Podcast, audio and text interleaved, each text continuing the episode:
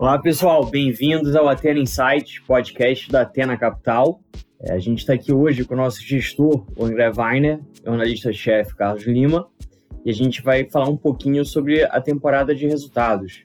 Né? Eu acho que tem é, um, um, tipo, um setor específico que estava chamando muita atenção, né, que a gente era muito pedido para comentar, é, e esse setor né, divulgou agora todos os resultados, a gente tem bastante a falar, que é o setor de bancos. Tá? Então, eu vou pedir primeiro para o Carlos, é, que cuida da análise desse setor em nome da Atena, para ele falar um pouquinho de, de, como tem saído os resultados, como é que tem sido a, a reação do mercado, o que, que tem dado já para a gente ver de interessante. Olá, pessoal, tudo bom? Os resultados de, do, dos bancos privados, né, Itaú, Bradesco e Santander, eles já foram divulgados, o do Banco do Brasil ainda não foi divulgado. Se olhar só o lucro, né, acho que não teve nada, nada diferente do que era esperado pelo, pelo mercado. Mas o que a gente acha mais importante analisar é a qualidade do resultado, né? não só o lucro em si. Quando a gente observa a inadimplência de pessoa física, ela vem crescendo. Né? Sazonalmente, o primeiro trimestre geralmente tem alta, mas a gente tem visto um crescimento um pouco maior do que, do que a sazonalidade e, em alguns casos, a inadimplência já voltando para o nível pré-pandemia. O Itaú foi quem teve a melhor performance relativa, a inadimplência subiu só 30 bases, enquanto que o do Santander e do Bradesco subiu 40, 60 bases na inadimplência acima de 90 dias. Quando a gente fala em inadimplência mais curta, que é a inadimplência entre 15 e 90 dias, a alta foi bem maior, oscilando ali entre 40 bases até 90 bases. Aí agora o que todo mundo pergunta é, por que essa inadimplência mais alta ela não está sendo refletida no resultado? Isso está ocorrendo basicamente porque a cobertura, ou seja, a provisão ela está caindo em relação à inadimplência. Então, o que está passando hoje no resultado é um nível de perda abaixo do que a inadimplência que está sendo criada. Então, sempre que a gente vê essa cobertura caindo, a gente acha que é, um, que é uma qualidade de resultado negativo. Né? E aí a gente prefere olhar até o lucro ajustado a essa, a essa queda de cobertura seja, mais do que a preocupação dessa inadimplência imediata, é uma tendência, né? uma qualidade de resultado que gera preocupação. É, e o, e o outro ponto que vale destacar, obviamente não, não explica tudo, né? mas o, o Itaú ele segue crescendo a carteira acima, acima do Bradesco e do Santander. Então, enquanto o Itaú está tá crescendo basicamente 5% trimestre contra trimestre, a carteira pessoa física, o do Santander e do Bradesco, cresce 1, 3% respectivamente. É, sempre que você cresce a carteira, essa carteira inicial, obviamente, não tem nenhuma inadimplência. E o próprio discurso dos bancos ainda tem sido de aumento de inadimplência. Né? Acho que o Santander é quem tem sido mais cauteloso na, na originação, mas o próprio Itaú, já no, no conference call de resultado, ele já teve um tom mais cauteloso do que no último trimestre. Né? Acho que todos os bancos aí, cada um na sua magnitude, ainda estão enxergando aumento da, da inadimplência. Não, perfeito. É, Vaina, tem algo que você queria acrescentar de destaque desses resultados? Não, acho, acho que o Carlos já cobriu bem. É, o que, que eu adicionaria? É, a gente tem uma, uma tese de algum tempo de que esse próximo ciclo de crédito e inadimplência ele ia ser mais negativo que o mercado vislumbrava alguns meses atrás.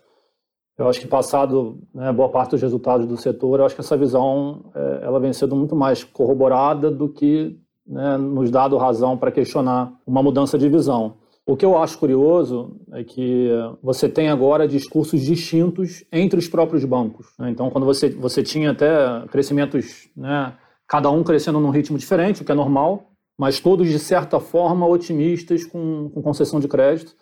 E hoje você, a gente está falando dos maiores aqui, mas mesmo pegando os bancos menores, você já vê visões muito distintas sobre acelerar ou não concessão de crédito. Né?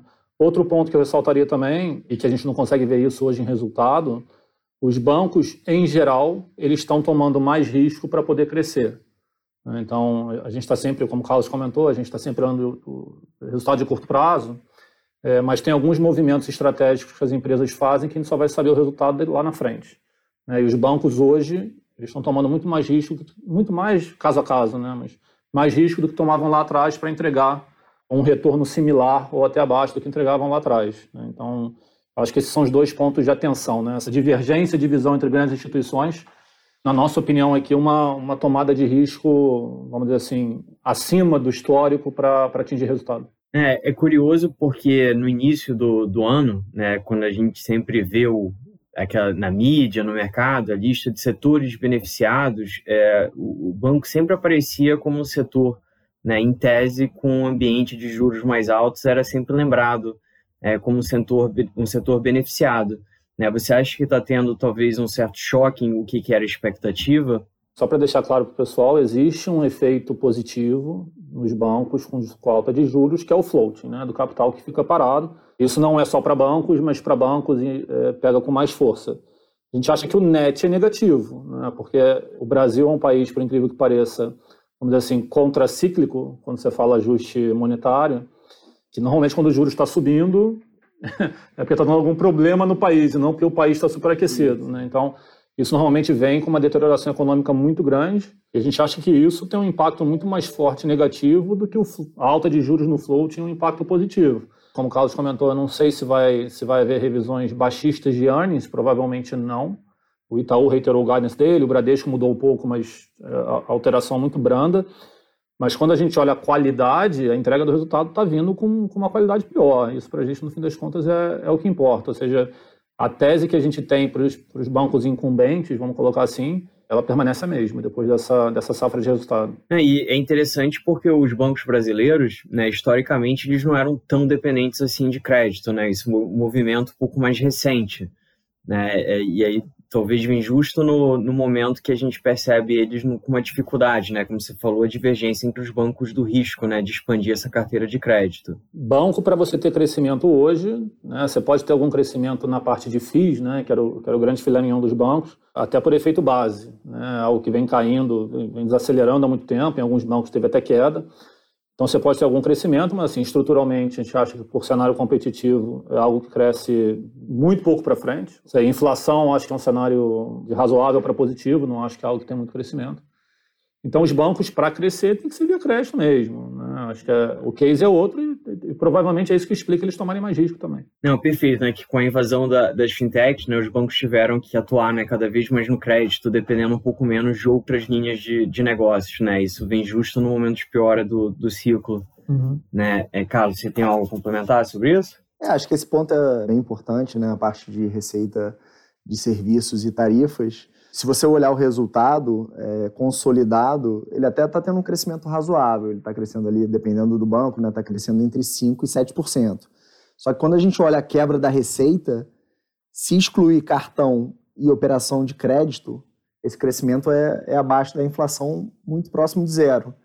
Em outras palavras, a receita de tarifas ela está crescendo basicamente por conta de cartão, parte também correlacionada aos bancos é, tomando mais risco né, e crescendo a carteira de crédito de cartão, e também porque existem tarifas correlacionadas ao crescimento da carteira de crédito. Né? Quando a gente olha as linhas de conta corrente, administração de fundos, essas linhas quase não crescem. É, e eu, eu, acredito que né, você também está vendo nessa safra atual de crédito, né, ela ainda não maturou. Né? Eu acredito que eu já vi demonstrações em paralelo né, de crédito pelo tempo desde a concessão né? A gente tem uma carteira seria relativamente nova. É, acho que aí depende depende caso a caso, né? Mas acho que o ponto principal aqui é que historicamente, né, quando a gente olha as safras do Banco Central, a inadimplência ela geralmente ocorre após um ano da originação. Então, por isso, por isso que a gente sempre, quando a gente olha uma carteira crescendo muito, é sempre difícil ver a inadimplência chamando atenção. Só que aí a gente gosta de olhar outras linhas, né, que acaba chamando atenção. Um que chamou bastante atenção, e isso aí foi, foi mais específico na carteira do Santander, foi a carteira renegociada. A carteira renegociada do Santander, por exemplo, cresceu 17% trimestre contra trimestre. Então a gente nunca gosta de olhar é, um dado solto, né? A gente acaba olhando tudo, tudo combinado, né? Inadimplência, carteira renegociada, crescimento da carteira, né? Como é que está o mix da carteira de crédito e por aí vai, né? Não, perfeito, né? E se eu não me engano, você também teve, né? Não sei se já apareceu nesse trimestre, mas também teve o aumento, né, do, dos funcionários bancários, se eu não me engano, né? Que é uma coisa que os incumbentes acabam tendo um peso muito maior, né? Sim, o, o DCID ele ocorreu no, no meio do segundo semestre do, do ano passado. O DCID foi, foi bem alto, foi ali ao, ao redor de, de 11%. E isso já vem impactando desde o quarto trimestre.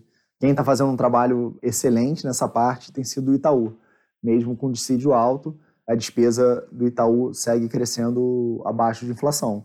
Vale ressaltar, né, a, a inflação ela está acima do esperado pelos bancos e eles comentaram também no conference call que está mais desafiador o crescimento de despesas.